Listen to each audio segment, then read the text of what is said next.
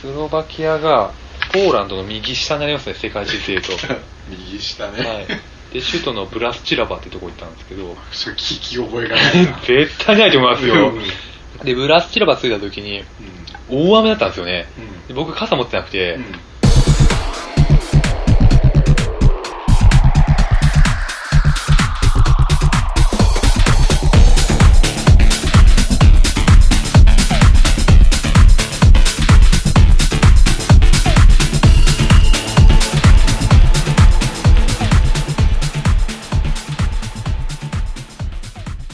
て、もう大雨で、あ、もうめんどくさいからやめようって言って、うんで、すぐウィーン入ったんですよ、僕。ウィーンは知ってます。そうですね。オーストリア。オーストリア、首都ですよね。あお昼前ぐらいに確かウィーン着いて、まあ、物価高いの分かってたんで、もうすぐドイツ行っちゃおうと思って、電車乗って、もうちょっと僕が多分疲れた顔かなんかしてたら、そうしたら、オーストラリア、オーストラリアのパンクスが、もう本当頭もうこんなトサかみたいな感じの人が、もうゴツゴツのあの革ジャンに打ち込んだやつうん着たお兄ちゃんっすわ、が話しかけてきて、どうしたお前っていうことで、僕わかんないから、うん。いやちょっと疲れてさーって、どこ行きたいんだっていう話なんか言ってきて、なんか向こうもドイツ語が僕わからないのが伝わったんでしょうね。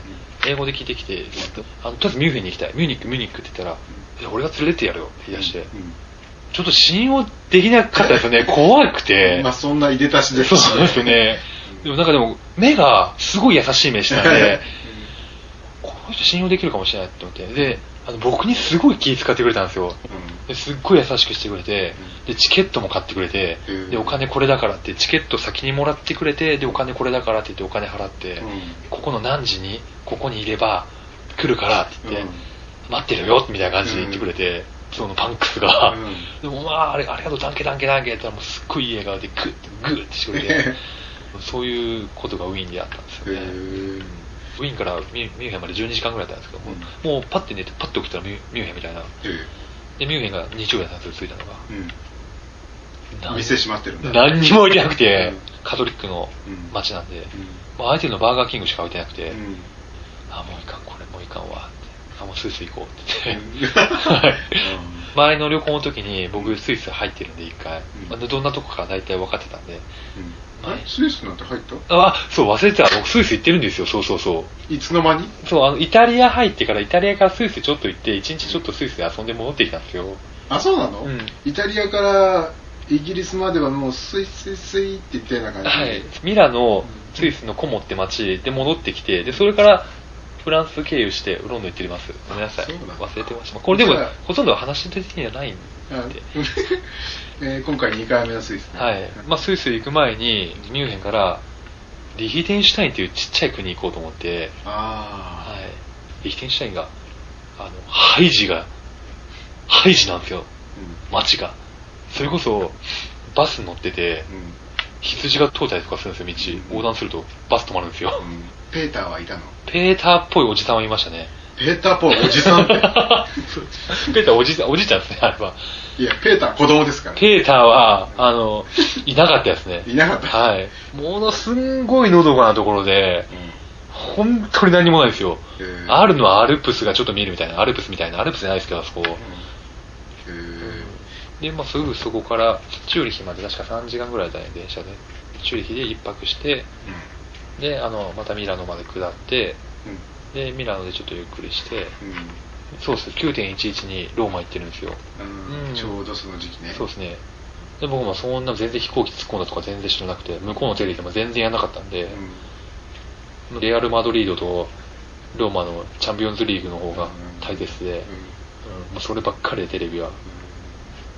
なんもつゆ知らず、ん。で、ローマ3日間ぐらいで、うん。とりあえずコロッセオだけ見て、で、ミラノ戻って、で、また同じルートで夜行乗って、パリ行って、でもまた一波乱あったんですけど、本当にもうフランスはなんかフランス嫌な思い。嫌なんですよ、本当に。嫌な印象しかないの。ないっすよ。またなんですよ。 tourist information って書いてあって、英語が通じて。て I can not understand English とかで言われて、 tourist information で書いてあるだろうって僕名古屋弁で言いましたもんね、本当に。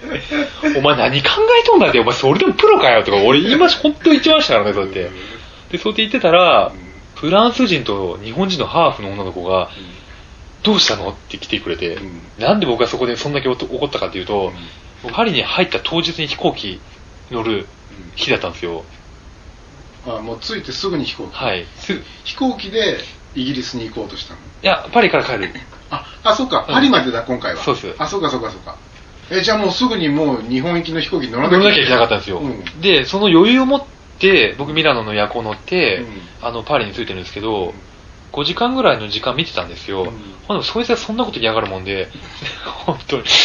で、えそこで何を聞こうとしてたの？あの、シャルル・ド・ゴール空港ですね、うん。まだ行き方教えてくれって。言ったら、I can not understand English とか言って言われて、ええもう本当に人を小馬鹿にしたような顔してきたんで、本当に頭きたんで、えてめえこの野郎って言って、うん。で、もう僕が怒ってるのがもう、もう周り見てたんでしょうね。そうしたらハーフの子が、どうしたの？って言って、いや、僕、あの、今から3時間後に日本に帰ると飛行機乗らなきゃいけなくて、シャルドゴール行かないといけないんですけど、行き方聞いたら、こんな体裁なんですわって言ったら、いや、分かった、じゃあ私フランス語話せるから、あの、行ってきてあげるって言って、で、バーって話して、戻ってきたんですけど、うん。ものすごい沈んだ顔して戻ってきたんですよ。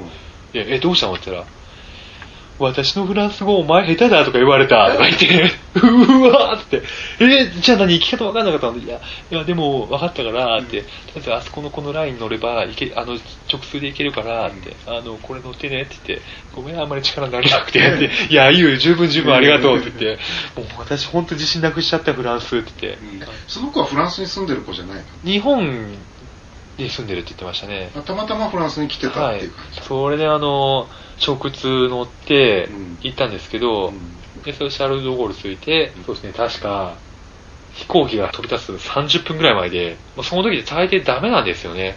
で、ものすっごい混んでたんですよね、あの荷物検査とかが。ああ911そうなんですよ。